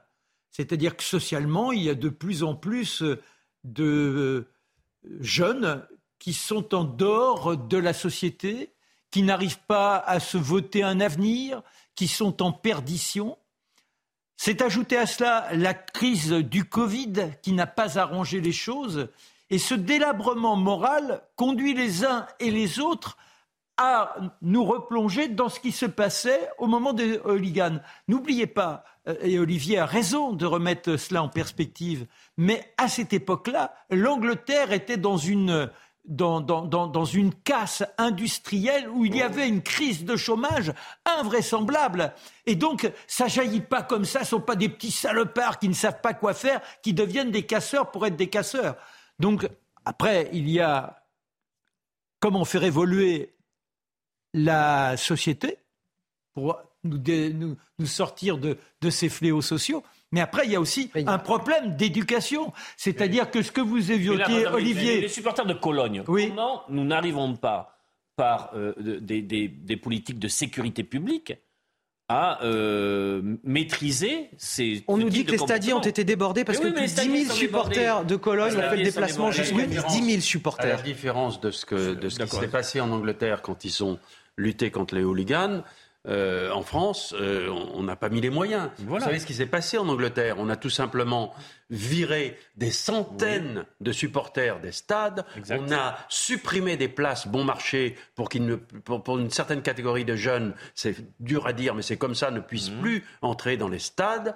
On a bloqué des gens, on a bloqué des entrées, on a supprimé des tribunes. C'était quelque chose de très simple mais de très concret. Oui, mais au, Parc des Princes, on a pris des mesures, souvenez-vous, il y a 5-6 ans, il y avait comme ça, en cascade, des grands drames euh, dans les, dans les rencontres de football. Mais je crois qu'au-delà de tout, euh, le bâton, c'est bien, mais il nous faudrait avoir des cellules d'éducation civique, de faire en sorte que ces jeunes qui vont dans les stades, on crée une connivence avec eux, qu'on leur explique ce que c'est le plaisir de communion à un événement, comment on peut se l'accaparer cet et, événement. Qu'est-ce fait pour les supporters de Cologne? Parce que là, manifestement, ce sont les supporters de Cologne. Mais non, mais les, supporters de Cologne, c'est pareil. On va pas pouvoir régler. Alors on est dans une européanisation, une européisation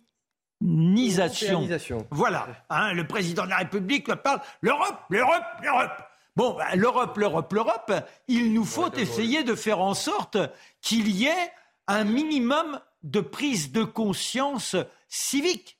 Et ça, ça ne dépend pas que de nous. On a quand même une image désastreuse à l'étranger. Après que Marc ait fait un peu le cabri, euh, euh, bien sûr, il, peut y avoir un phénomène concernant la jeune génération, je ne la nie pas mais on voit sur les images que c'est euh, euh, transgénérationnel, qu'il y a des abrutis euh, qui peuvent aussi avoir plus de 20 ans. Pas la, la, question des stadiers, c'est un vrai métier. C'est-à-dire, est-ce qu'on va être en capacité pour la Coupe du Monde de rugby dans un an, jour près, et après pour les JO, d'avoir une politique de formation non pas de petits boulots, mais de véritables formations. Ça peut être un, vivier d'emploi. Mais ça veut dire quoi Ça veut dire que la formation, ça coûte plus cher. Ça veut dire des billets plus chers derrière. mais tout est mis sur du, coût. Mais ce sont des politiques publiques, la, la, la sécurité. Euh, donc moi j'espère qu'on Les stadiers c'est sont des, agents des Oui, mais ça peut être un continuum de sécurité. Tu as la police nationale, peut avoir des... et puis ça peut aller jusqu'à la formation de stadiers. Mais euh, j'ai lu des choses concernant euh, euh, les derniers événements au Stade de France où il y a un gros problème de recrutement, y compris de formation. De, qualité de, de, de, ces métiers-là. Donc il va falloir y réfléchir. Mais il va falloir tirer les conséquences de cela et se dire que peut-être le billet derrière on peut, plus cher. Dans une société développée comme la nôtre, avec les politiques de sécurité qu'on connaît, on peut quand même créer les conditions que les gens qui vont voir un match puissent y aller, voir le match et ressortir en toute sécurité. Oui, mais ce sont des On bonnes peut quand même faire ça. il mettre les moyens. Je vous répète avoir vécu quelque chose de très simple. D'abord, vous savez qu'aujourd'hui, les stades en Angleterre, il n'y a plus de barrières qui protègent, alors qu'en France, vous êtes tout de même dans une cage. Ah ben, on est dans une cage. on est dans une cage. Quand vous alliez à l'époque des hooligans dans un stade en Angleterre et, que quand ils ont décidé de lutter contre ce phénomène, si vous étiez attrapé en train de faire une bêtise à l'intérieur du stade, vous n'y reveniez pas pendant deux ou trois ans. Est-ce que c'est comme ça en France? Non, bien entendu que non. non, mais c'est là quand même. Moi, je dis, on peut pas. Et, les, jeunes avaient ça dans la tête. non, mais d'accord, mais on peut pas passer notre vie ben à investir dans les dresseurs est-ce qu'on ne pourrait pas investir euh, simplement dans une bonne éducation qui se retrouverait dans la vie de tous les jours Il y a de plus en plus d'agressions. J'entends bien, Marc, mais là, d'ici d'ici 2024, on n'aura pas refait euh, toute l'éducation de toute la jeunesse. Je pense que ça peut. non, mais moi, je C'est sur des décennies, ça, les questions Non, non, non, non. C'est les jeunes de maintenant. Vous savez, si vous faites l'imbécile, vous y retournerez pas pendant trois ans. Je vous garantis. Mais non, mais Jean-Louis, je ne dis pas ça. Mais oui, en l'occurrence, en l'occurrence, vous dites. Voilà, vous dites, vous ne reviendrez pas dans un stade. Mm. Bon, mais il faut leur expliquer d'abord ce qui leur permettra de ne pas avoir ces attitudes. Mais sinon, on ne va jamais s'en sortir. Ou alors, on aura la moitié d'un stade qui sera des stadiers, et puis l'autre, l'autre moitié qui sera derrière les épaules des stadiers de voir, de voir le match de football. Il y a quelque chose. On est dans des cages, on mérite quand même mieux que ça. Ou on est une espèce dégénérée, l'espèce humaine, où on essaie de retrouver un minimum de dignité. C'est pas possible. Attention, ne faites pas le hooligan sur ce plateau. vous le 32, je vois le, 32 blessés. Euh, euh, Olivier D'Artigol a soulevé une euh, question importante. L'an prochain, Coupe du Monde de rugby. Ensuite, mmh. euh, 2024. concrètement, est-ce qu'on est capable de gérer l'afflux de touristes, de supporters qui vont venir Est-ce qu'on est... Regardez, euh, trois échéances qu'on observe depuis euh, la Moi, j'ai envie de vous dire quelque chose. Je n'ai pas envie de, de, voir ces événements inscrits à l'agenda avec toujours un climat anxiogène. On va vers des catastrophes. On va... nous n'aurons pas, euh, nous n'aurons pas créé les conditions pour que ça réussisse. Ce sont deux belles dates à l'agenda. Non, mais ce sont deux belles, deux belles dates à l'agenda, la Coupe du Monde de rugby et les JO.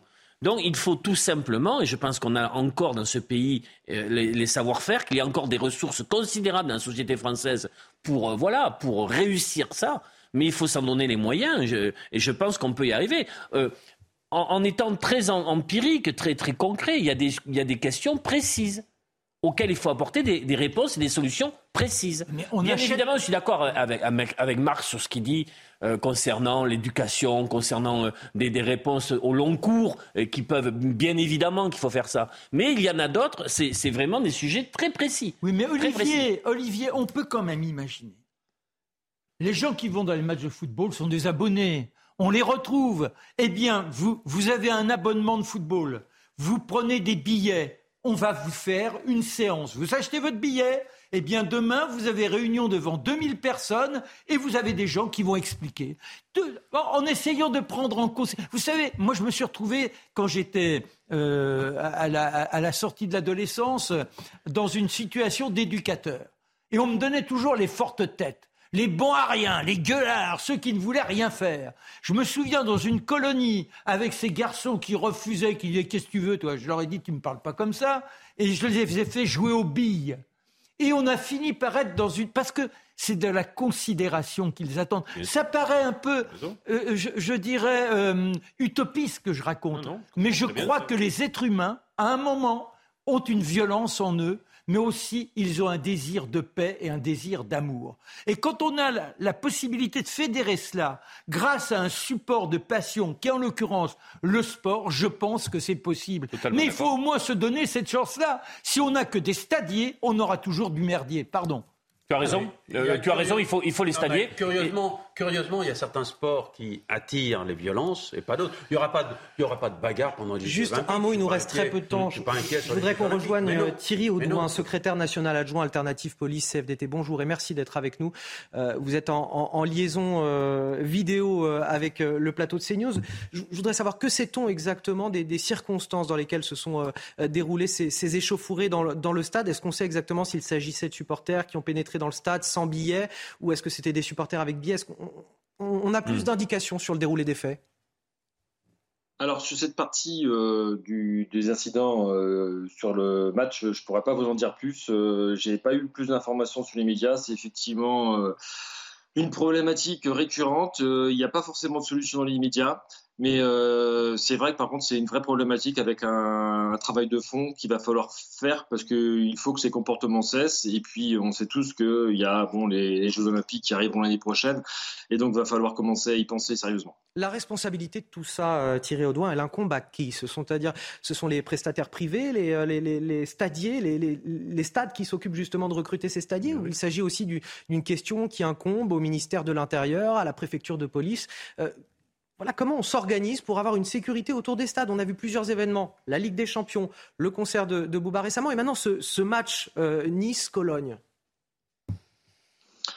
Euh, bah, de toute façon, euh, il y a forcément une responsabilité collective. Hein. Il faut que chacun à son niveau puisse voir sa part de responsabilité. Mais surtout, ce qu'il faut, c'est euh, bah, on peut pas répéter toujours les mêmes choses. Il faut faire des retours d'expérience, euh, voir ce qui fonctionne et voir ce qui ne fonctionne pas. Et il va bien falloir avancer et ne pas se retrouver à vivre les mêmes choses que dont les Français ne supportent plus de voir merci Thierry Audouin. On va marquer une courte pause. Secrétaire national adjoint alternatif police euh, CFDT. Vous restez avec nous sur CNews. Dans quelques instants, je vais vous montrer quelque chose. C'est ce petit mhm. carton, carton d'invitation à Buckingham Palace pour une garden party. Alors, il n'y a pas mon nom dessus, euh, malheureusement. C'est ah. celui de Jean-Louis Burga euh, qui va nous parler tout à l'heure, puisqu'on reviendra effectivement sur cette journée d'hommage à, la reine d'Angleterre. C'est ces dix jours de deuil national qui s'entament en Grande-Bretagne. On reviendra sur votre expérience, vous, Jean-Louis Burga, à Londres et cette invitation. très belle invitation. Musée, oui, parce que voilà, une pièce de musée, exactement. On va revenir dans quelques instants. Vous. restez avec nous sur CNews. L'émission continue à 13h30. Je vais plus te laisser parler. Elle était la souveraine la plus populaire et la plus célèbre de la planète. Trois mois après avoir fêté son jubilé, ses 70 ans de règne, Elisabeth II n'est plus. Elle a rejoint ainsi son défunt mari, laissant tout un peuple orphelin et bien au-delà même, puisque c'est aujourd'hui le monde entier qui lui rend hommage. Nous lui rendons également hommage sur CNews avec mes invités en plateau, Marc Menant bien évidemment, euh, Olivier D'Artigol, chroniqueur politique, et Jean-Louis Burga, euh, journaliste tout de suite, avant de poursuivre euh, ces débats, le rappel des titres. Restez avec vous, Audrey Berthaud. Le roi Charles III a quitté le château de Balmoral en Écosse pour rejoindre Londres, d'où il doit s'adresser dans la soirée aux Britanniques à la télévision. Le nouveau souverain et son épouse, vous le voyez, la reine consort Camilla s'apprête donc à, à décoller direction Londres. Emmanuel Macron s'est rendu ce midi à l'ambassade du Royaume-Uni à Paris pour y signer le registre de condoléances après euh, la mort de la reine Elisabeth II. Emmanuel Macron s'est également exprimé ce midi dans un message vidéo. Pour les Français, Elisabeth II était la reine selon euh, lui. Enfin, un mois et demi après l'agression de trois policiers à la guillotière, Gérald Darmanin s'est rendu à Lyon. Le ministre de l'Intérieur est allé euh, par surprise dans le quartier de la guillotière. Sur Twitter, il s'est exprimé. Au côté des policiers, j'ai redit mon engagement aux habitants et commerçants pour qu'ils retrouvent la sécurité à laquelle ils ont droit avec de la volonté. On va y arriver et cet après-midi, il rencontrera le maire de la ville, Grégory Doucet, au cœur du contentieux, la question des effectifs de la police nationale. Et voilà, derrière euh, son visage impassible, c'est une femme timide, en retrait, euh, un petit peu que, que l'on découvre avec euh, Elisabeth II au, dès les débuts de, de, son règne, et puis finalement une femme euh, très stable, très solide au gré des décennies. Et je voudrais qu'on revienne avec vous, Jean-Louis Burga, sur votre expérience à Londres, puisque je le présentais tout à l'heure, vous avez été invité à Buckingham Palace pour une garden party. Alors là, je me permets de dire la date, c'était en 1980. Quelques années, oui. Vous avez eu l'occasion peut-être d'y croiser la reine. Quel souvenir de, de, voilà, de caractère de, bah, Déjà, il y avait, il y avait un, cérémonial qui était assez étonnant, c'est que euh, quand vous étiez invité à Buckingham Palace, vous receviez d'abord un petit courrier de Buckingham Palace disant vous allez recevoir une invitation. Ensuite, il y avait quelqu'un. C'est la préinvitation. Ça, c'est la préinvitation, Buckingham Palace, avec bref. Et ensuite, vous receviez. Il y avait quelqu'un qui venait frapper à votre porte et qui vous apportait un carton euh, sur lequel était mentionné donc euh, les, l'habit dans enfin la, la, le dress code. Le, dress code. Là sur le carton il est marqué morning, morning, dress. Morning dress, c'est-à-dire c'est pas un pyjama, c'est morning dress, c'est un habit. En fait, il faut être habillé avec un, une sorte de jaquette, etc. Et puis cette personne qui vous apporte l'invitation vous explique que vous n'avez pas le droit de parler à la reine. Bon, en tout cas, euh, vous n'avez pas le droit de lui poser des questions, vous n'avez pas le droit de s'adresser à elle, vous avez le droit que de répondre à ces questions. Donc, nous, on était un certain nombre de, de, de, de je me souviens, de journalistes ou de correspondants étrangers euh, arrivés à Buckingham, et la reine, effectivement, euh, vous tend la main ou vous la tend pas, je m'en souviens plus, et elle vous pose une ou deux questions euh, relativement banales, mais souvent assez précises parce qu'elle est bien informée sur la personne en face de qui elle se trouve. Voilà. Donc, pour moi, ce carton est une sorte de pièce de musée parce que je crois que malheureusement, ça ne se fait plus comme ça. Il y a de moins en moins, il y a, eu de moins en moins, peut-être à cause de la santé de la reine, de ce type de réception à Buckingham Palace. Mais euh, c'était très convivial, c'était euh, très étonnant parce qu'on était dans un autre siècle, on était ailleurs. Euh, et non, je pensais à une chose, par exemple, les choses ont évolué. Par exemple, aujourd'hui, les, les gardes de Buckingham Palace ne défilent plus à l'extérieur du palais. Ils ne sont pas à l'extérieur des grilles aujourd'hui. Ils sont à l'intérieur des grilles. Il y a tout un tas de, il y a une sorte de, resserrement du, cérémonial euh, à cause peut-être des problèmes de sécurité, à cause de tout un tas de choses. Mais effectivement, je pense avoir vécu des moments qui n'existent plus aujourd'hui. Alors, contrairement à, sa personnalité publique, Elisabeth II, elle était euh, parfois vue comme rigide et distante. En privé, euh, elle était réputée pour son sens de l'humour, sa malice. Et puis, les gens qui la croisaient disaient qu'elle avait cet art de, vous faire croire que vous étiez la personne la plus importante de sa journée quand elle s'adressait à vous. Elle avait ce, talent euh, diplomatique quand elle s'adressait aux gens, euh, de, voilà, de, de, faire en sorte que son interlocuteur soit la personne, à un moment T, la plus importante de sa journée. Ben, c'est ce qui lui vaut sans doute, au-delà de cette image de courage qu'elle incarne, cette popularité. Euh, dans toutes les images qui sont déployées depuis hier, il est vrai que quand elle apparaît, on sent une bonhomie, quelque chose, vous avez utilisé le terme de malicieux, mais on sent une empathie vis-à-vis de son, interlocuteur et un désir de, rayonnement pour montrer qu'elle le prend en considération. On n'est pas dans une théâtralisation, on n'est pas avec Louis XIV. Louis XIV était capable de passer comme ça en méprisant ceux qui lui faisaient l'honneur de la, de la révérence. Là, non, elle, elle veille à ce que tout à chacun se souvienne de cet instant, ce qui montre qu'elle est consciente de ce qu'elle représente. Alors, je vous donne la parole tout de suite. Je vais juste euh, rejoindre en direct Sybille Delettre qui est devant euh, l'ambassade britannique de France. Bonjour Sybille Delettre. Euh, sur place tout à l'heure, c'est le chef de l'État français qui est passé Emmanuel Macron pour signer le registre de condoléances. Est-ce que vous avez pu croiser du monde et peut-être notamment des, Français ou des Britanniques venus se recueillir quelques instants? Je vois en plus derrière vous un magnifique portrait de la reine d'Angleterre.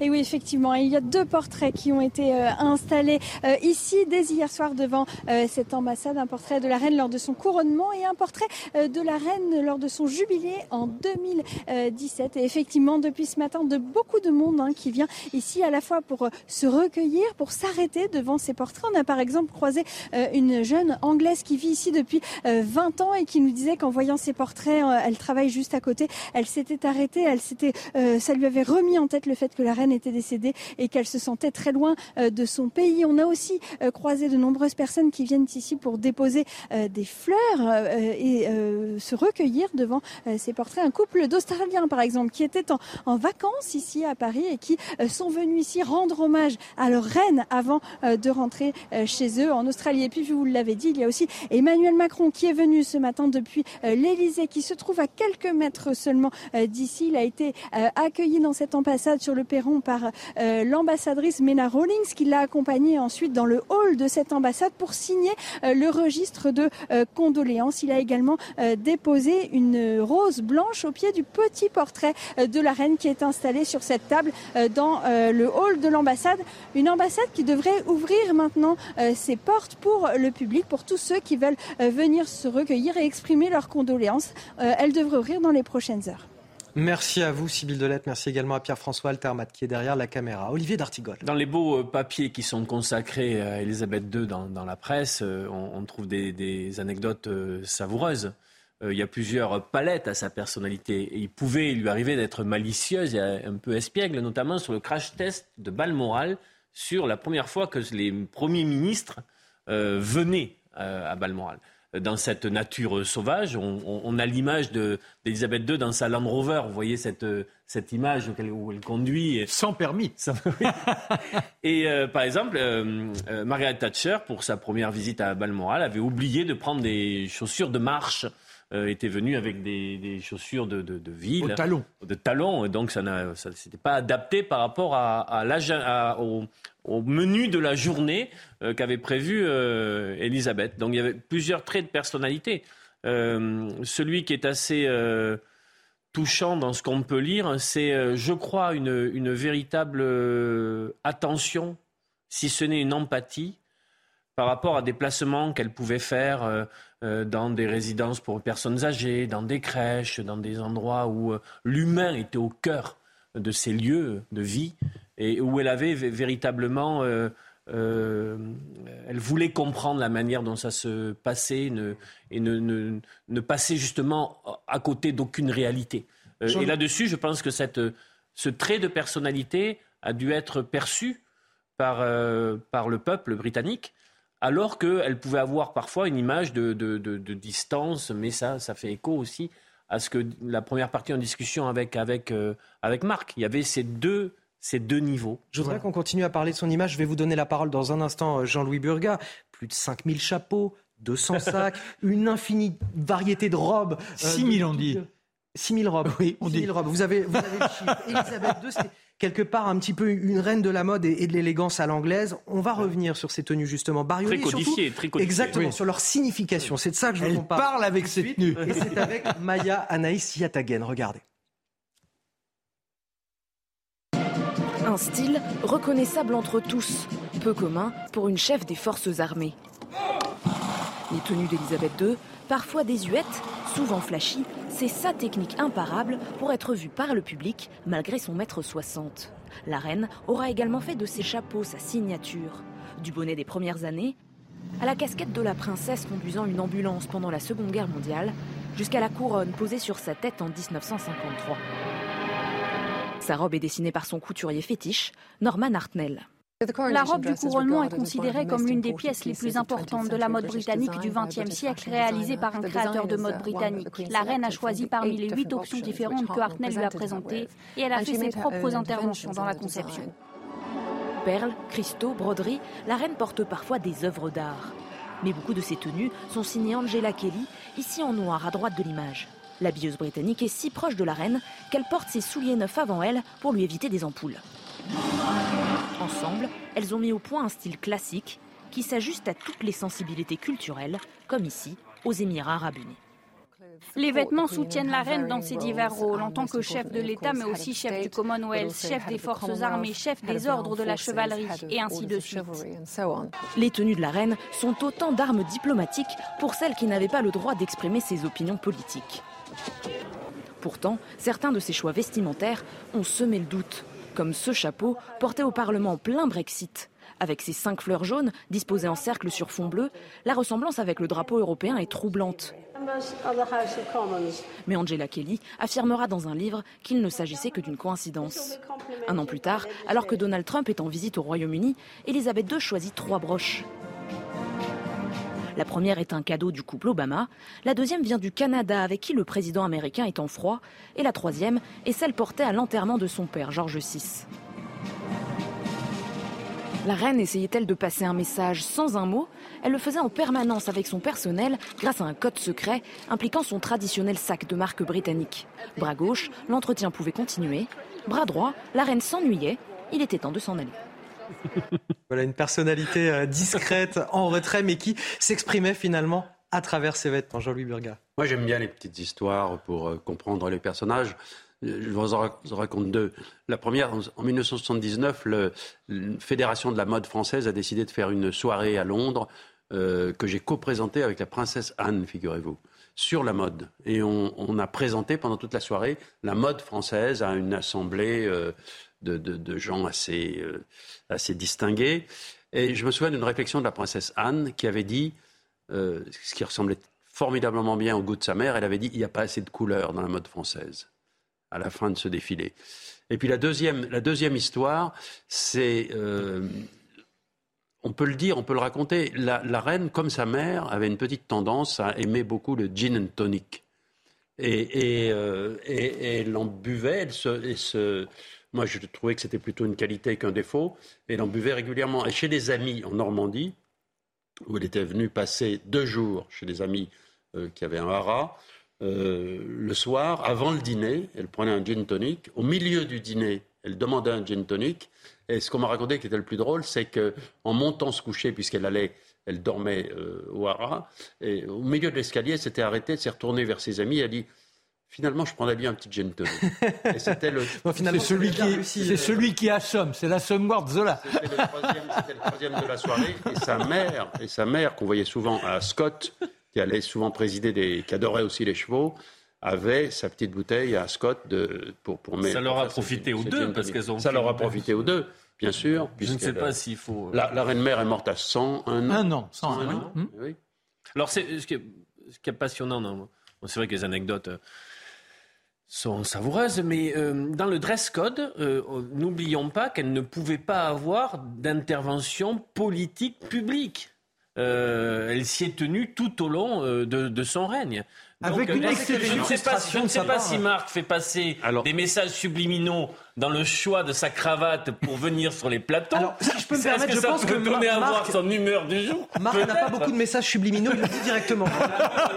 Marc ne mais, mais la tenue, moi, je trouve ça formidable. Par exemple, cette, ce qu'on dit là sur le, sur le, le, sac, bien sûr que le, savoir-faire de, de, quoi le, le L'attitude de la reine ne pouvait pas montrer à son interlocuteur le début et commencement d'un agacement. Mais le fait de changer le sac de main pour dire à l'entourage euh, euh, il va falloir que tout cela se termine rapidement et est excellent, ça allait même plus loin. Le sac posé à terre, ça voulait dire il faut que ça s'arrête de suite, immédiatement. Sur, le fait qu'elle ne puisse pas euh, donner son opinion, qui est exact. Une dernière petite anecdote qui remonte à il y a deux ans, il n'y a pas très longtemps. Mmh. Elle était dans une réunion à nouveau avec des, gens du monde des courses hippiques et euh, elle remettait un prix. Et curieusement, c'est sur les cinq ou six personnes qui étaient sur la tribune, on a parlé du Brexit. Et Elle n'a pas dit un mot, mais elle a tout sauté à plusieurs reprises pour montrer que le Brexit, et, tout le monde a compris que le Brexit n'était pas son histoire. Alors, on parlait d'Elisabeth II, icône de la mode en, quelque sorte. Euh, je voudrais vous montrer Elisabeth II, icône de la pop culture aussi eh finalement. Et la preuve en image avec Olivier Benkemoun. God Save the Queen, crié en 1977 les Sex Pistols. Un titre plutôt hostile à la reine, mais qui fait partie de sa légende, tout comme ses portraits réalisés par Andy Warhol en 1985. Son visage, on le retrouve partout. T-shirt, billets de banque, timbre. Elisabeth maîtrise son image et maîtrise l'humour.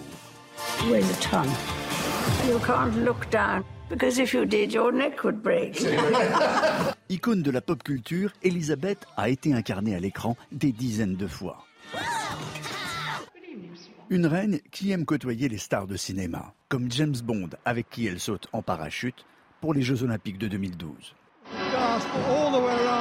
Et pour son jubilé, c'est la superstar des ours britanniques qui partage ses tartines de marmelade avec la reine.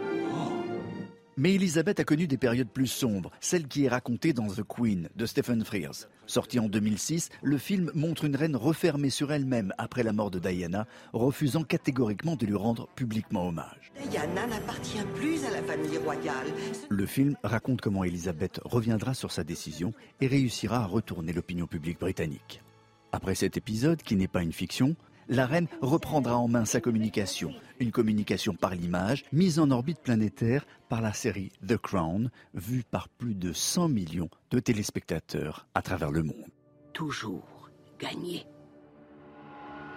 Oui, série que je suis en train de découvrir depuis quelques semaines. Je l'avais pas vue, j'étais un ah petit peu en retard sur les autres, mais magnifique série. C'est à ça qu'on reconnaît euh, une icône de la pop culture finalement. C'est euh, le nombre de reprises dans, le cinéma, dans les. Euh, je crois qu'elle n'avait pas besoin de ça. C'est-à-dire que en tout cas, elle avait une forme d'autodérision. Ah non, ça, oui, oui, oui. mais, mais, elle était à bonne école elle par son. de son image, voilà. Oui, mais l'amour de sa vie, Philippe a su lui instiller ce principe fondamental, la dérision, et savoir se détourner du quotidien, des petits tracas, en ayant l'éclat libérateur. Je crois que c'est elle n'aurait jamais pu supporter tout ce qu'elle a dû traverser si elle n'avait réussi à enraciner en elle cette capacité à trouver l'énergie du rire pour sortir du drame.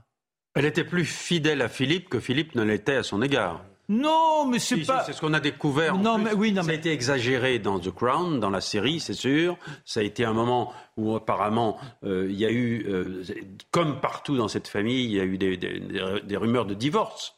Oui, non, mais d'accord, mais. Mais bon, euh, ce sont les petites incartades, c'est un officier de marine. Elle l'appelait son mais oui, mais Est-ce que, vous, est que vous souvenez de cette photo par rapport à la complicité entre eux et sur le fait justement qu'il c'était un, un, un, un, être, euh, j'ai envie de dire, euh, euh, qui aimait la vie, qui aimait le, le, sel de la vie et qui, qui était, qui avait beaucoup d'humour. Ah il y a une très belle photo entre eux où elle est dans, dans un moment de, de cérémonial officiel et où il est habillé en garde. Et elle le découvre et leurs regards se croisent. et elle essaye de, de réprimer un fou rire parce que c'est une farce qui lui, qui lui fait. Et cette photo, est, est, formidable parce qu'il faut bien imaginer ce qu'est le protocole. Et ce dixième de seconde, lui étant là, habillé comme il était habillé, et elle le découvrant comme ça, bon, mais c'est un moment merveilleux. Il était condamné à être derrière. Et alors, il y a ces instants, comme vous le dites si bien, Olivier, on est là, dans le cambrement, et lui qui s'approche, mine de rien, comme ça, et qui lui susurre à l'oreille Ma belle saucisse, tu ne t'ennuies pas Et forcément, elle est là, elle se retient d'éclater de rire. Vous vous rendez compte faut quand même comprendre sa vie. C'est lui, c'est lui qui annonce le décès euh, euh, de Georges VI à la reine. Euh, elle a quelques heures pour. elle a 25 ans. Elle a 25 ans. Et, et dès ce moment-là, Bien évidemment, c'est une, une, comment dire ça Leur vie est bouleversée. C'est bien sûr une, une, généralité que de dire ça, bien sûr. Mais dès ce moment-là, y compris pour lui, c'est un bouleversement. Et il a réussi à être à ses côtés. Euh, peut-être, bon, est-ce que ce que ce que tu dis, euh, mais euh, mais c'est quand même un couple, moi que je trouve formidable par rapport à leur capacité les deux à avoir mené cette vie. Pour, Alors, pour cette génération, ça a été, ça a été dur peut-être pour, pour lui, le duc d'Édimbourg, d'être, d'être le mari de la reine. Non, mais d'autant plus, c'est un garçon d'envergure. C'est un meneur. Magnifique, oui. Au collège, c'est celui qui entraîne les autres. Non seulement il est brillant intellectuellement, hein. mais au, niveau du sport, il est le premier. Il a dû s'effacer. Bah, euh, il doit s'effacer, mais il trouve une compensation. Comment?